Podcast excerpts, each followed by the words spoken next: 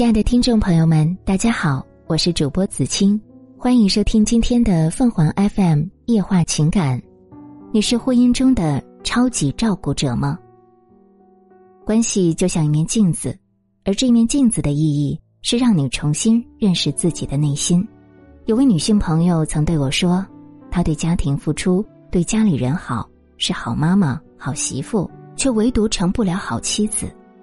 她觉得自己已经很用心的去经营家庭，照顾丈夫，但不知道为什么丈夫总是不领情，甚至想躲着她。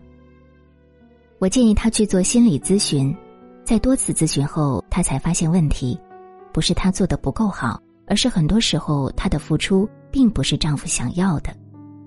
她和丈夫都是广东人，她以为丈夫和大多广东人一样喜欢饭前喝汤，所以每次煲汤。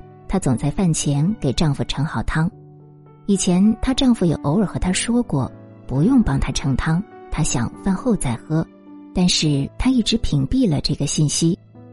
在咨询中，她才认识到自己是如何成为一个超级照顾别人的人。她本是家里唯一的孩子，小时候非常受爸爸疼爱，但是在读小学二年级时，她的弟弟出生了。一夜之间，她失去了在家里的地位，看着父母把注意力都放在弟弟身上，那段时间他特别的失落，觉得被父母抛弃了。他尝试过发脾气、无理取闹，想以此吸引父母的注意力，但是并没有成功，反而被父母说不懂事、不听话，父亲还因此打了他，那是他第一次挨打。家里要他让着弟弟，他就是不让。弟弟想靠近他玩，他就是不理。他对弟弟充满了敌意。直到有次弟弟生病了，他看了也觉得有点心疼，就帮着父母照顾弟弟。结果父亲对他再次露出了笑容。这就是他走上照顾别人的过程。每个人的行为背后都有各种动机，动机都是由需要产生的。当需要达到一定的强度，为了满足自己的需求。动机就会变成行为，而他照顾别人的行为背后是对爱与关注的需要。他试过对父母发脾气，试过在家里无理取闹，但是这些方法最后都失败了。偶然的机会，他终于发现了可以重新靠近父母的方法，就是变成一个可以照顾弟弟的孩子。这让儿时的他得到了好处，他以为这就是爱了。也以为照顾别人就是得到爱的方式，所以这就逐渐成为他的行为模式。不过，这种模式还有另一面的影响，因为他只有在照顾弟弟时才能得到父母的关注，所以他会觉得如果不做这些，就好像毫无价值一样。对孩子来说，他们内心也会因此产生恐惧和焦虑。如果不能照顾别人，是不是自己就失去了存在的意义？是不是自己就一无是处？因为内心焦虑的推动，孩子会通过不断的取悦、讨好，来换得认同和关注。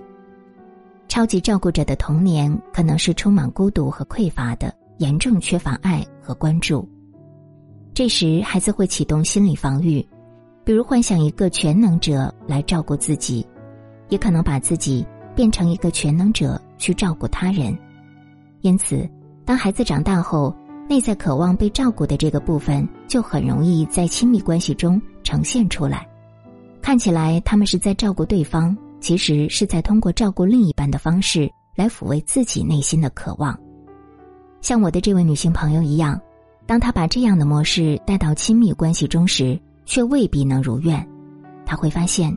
对方好像一点儿都不重视自己的付出，她也很难理解，为什么自己做的那么好了，丈夫还不理自己，因此对她产生不满。当她这么做时，就相当于把伴侣纳入了自我中，成为自己的一部分。这时候，亲密就变成了共生。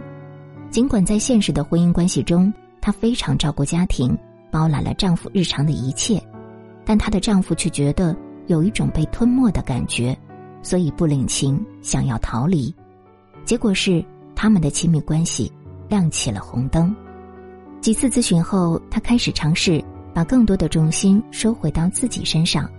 那天她没有给丈夫盛汤，后来的几天，她也悄悄调整了自己和丈夫之间的互动，试着去了解对方的真实需求，也不再因为自己的付出要求丈夫一定要有反馈。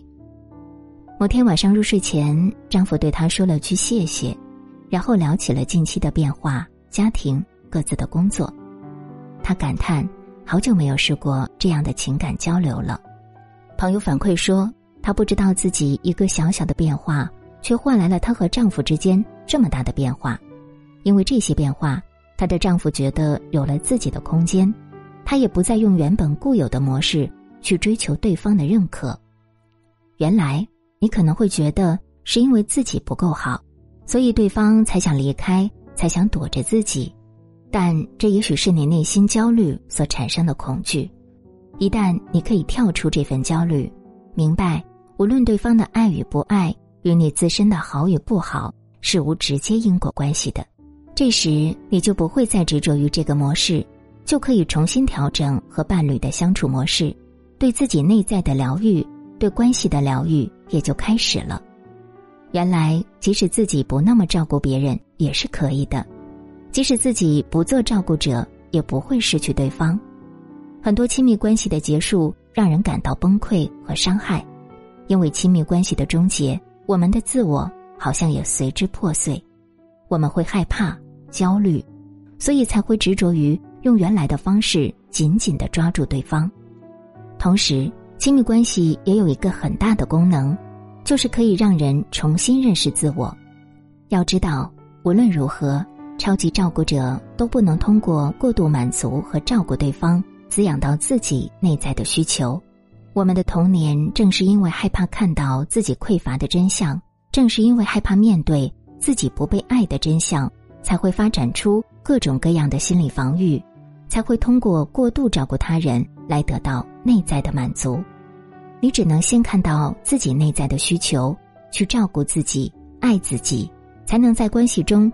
去构建真实的亲密，看到自己真实的渴求，面对自己的匮乏，这本身就非常不容易。如果我们不能去看到自己真实的部分，即使有了新的亲密关系，仍然可能会重复旧的伤痛。听众朋友们，无论你是开心还是难过，不管你是孤独还是寂寞，希望每天的文章。都能给你带来不一样的快乐。你也可以关注我们的微信公众号“情感与美文”，收听更多内容。我们下期再见。